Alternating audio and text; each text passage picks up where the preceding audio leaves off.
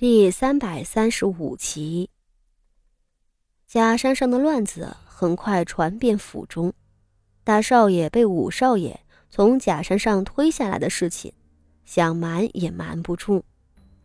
那傅德明是当众动手的，周遭那么些人，全都看得清清楚楚。而有幸被人救起的傅德熙，一刻钟都没有耽搁。领着人飞奔去了傅老夫人跟前。片刻之后，又有傅锦仪闯进了景和院，身后跟着被捆得结结实实的傅德明。事已至此，傅德明再如何解释也无用了。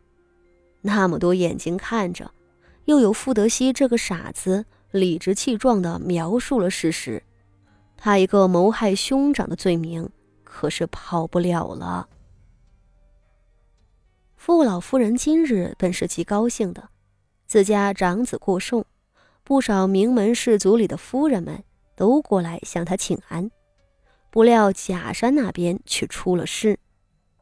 一开始是傅德熙摔下来的消息传了回来，那传话的丫鬟也是吓坏了，没有看清事态就飞奔来禀报。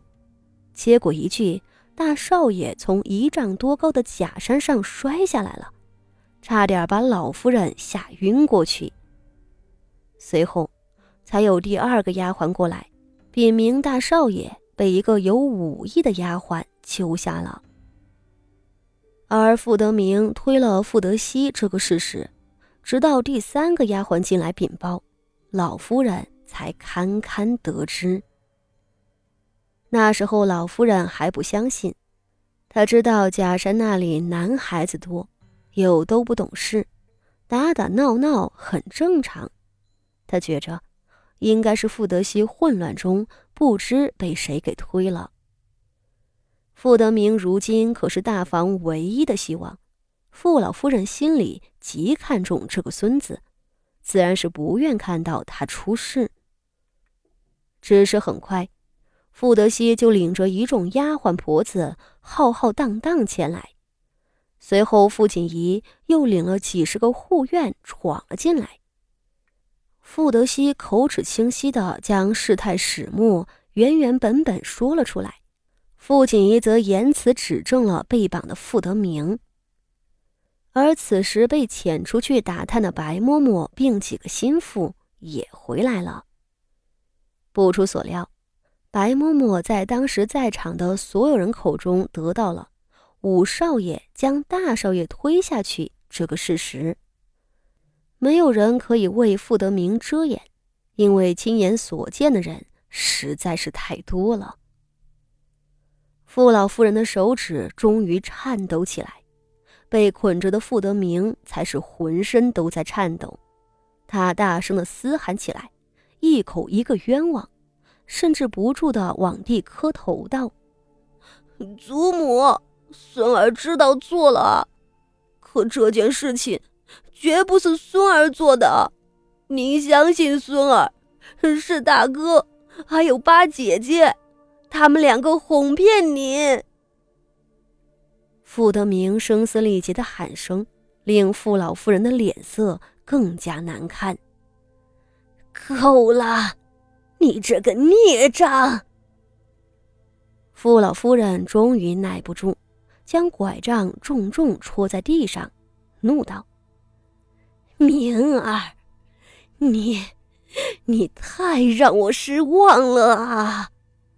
他，他是你的亲哥哥，你竟下得去手啊！”傅老夫人这话。彻底断了傅德明脱罪的念想，只是傅德明可没有真正绝望。他滚在地上，不顾身上捆着的绳子，艰难地朝着傅老夫人西行过去，一臂哭道：“祖母，孙儿错了，您您要原谅孙儿啊！孙儿是大房唯一的希望。”孙儿不能有事啊！祖母往日最看重孙儿，这一次祖母也一定会救孙儿的。祖母，您救救我啊！傅德明这话倒让满屋子的人静默下来。是啊，他是大房唯一的希望。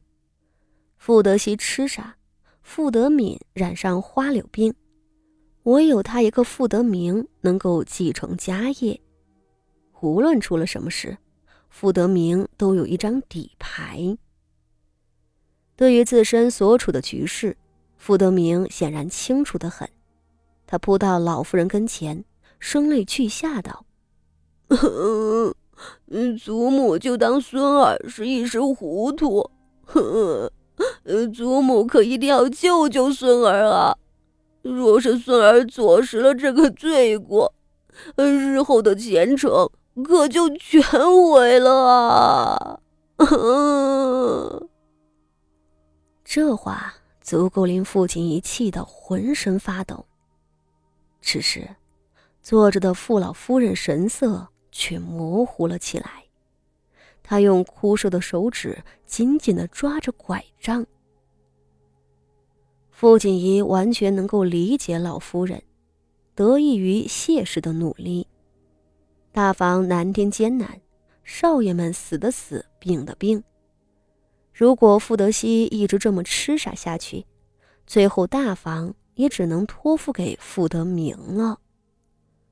若傅德明再背上一个戕害长兄的大罪，按着律令，他可是德行败坏之人，终生不能入仕。那傅家大房还有什么希望？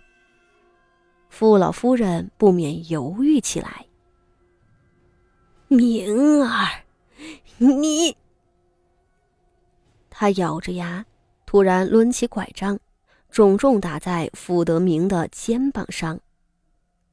傅老夫人年迈体衰，然而手里的拐杖却是金丝楠木制成，这一下子不可谓不重。傅德明竟也不躲，生生的受了，疼得趴在地上，几次都起不来。他抬起头，艰难道。祖母，您您会帮孙儿的，对吧？傅老夫人气得满脸胀紫，她再次举起拐杖，只是这一次，他的手举在半空，没能打下去。傅锦衣无奈的看着这一切，很显然，傅老夫人还是做出了决定。